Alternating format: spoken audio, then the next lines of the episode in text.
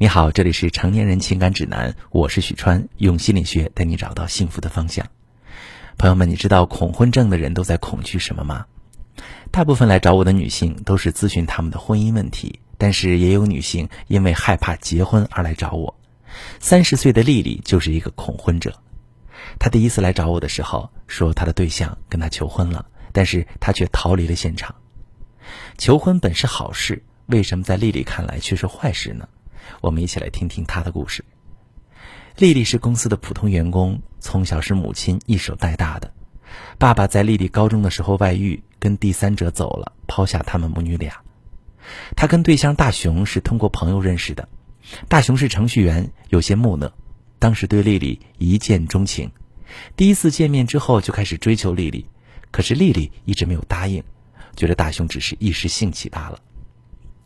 丽丽认为。这世上根本就没有所谓的爱情，就像自己上一段感情，也是把自己追到手之后，还跟别的女生交往，一只脚踏两只船，还不如一开始就不交往，就不会有痛苦和失望。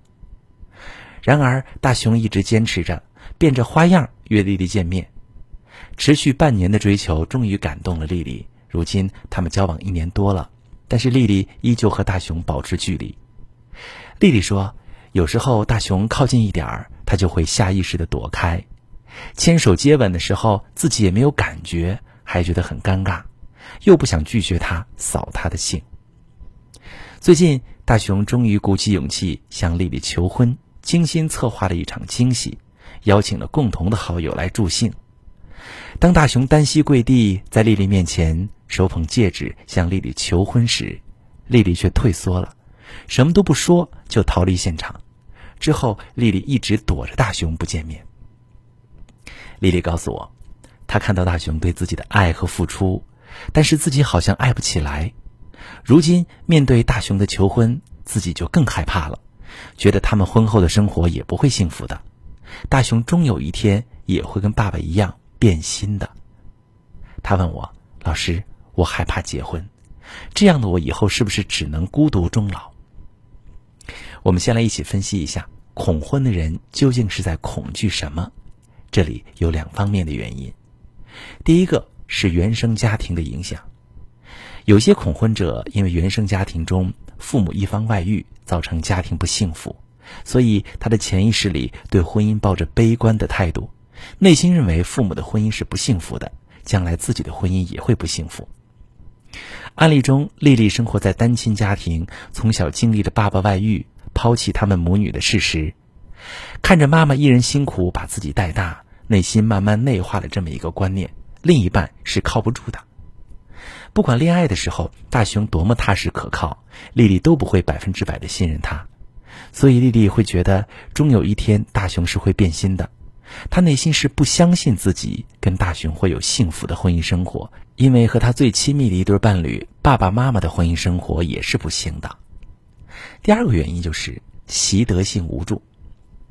有的人曾经遭遇过感情的背叛，或者没有被父母善待，长大之后觉得再也没有勇气去爱、去相信他人，所以会让自己一直处于无能的状态里，这样就不用再去经历失败的感情，还有随之而来的绝望和痛苦，这是习得性无助的表现。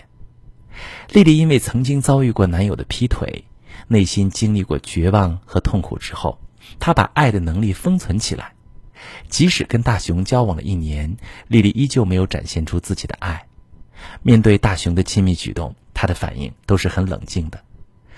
她说：“爱不起来了，因为她被自己的习得性无助给困住了，觉得自己再也无法去爱人了。”其实，幸福的婚姻是可以被塑造的。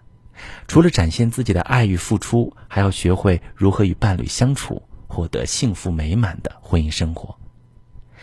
有些恐婚症的女性在恋爱的时候容易变得多疑，看到对象跟别的女生聊天就很焦虑，担心他会外遇，而且害怕听到对象对自己的不满或抱怨。只要对象表现出不耐烦的情绪，也会变得焦虑。于是开始疑神疑鬼，做出各种监察跟踪的行为，跟对象说话也是带刺儿。这样的行为让对方觉得很压抑，透不过气。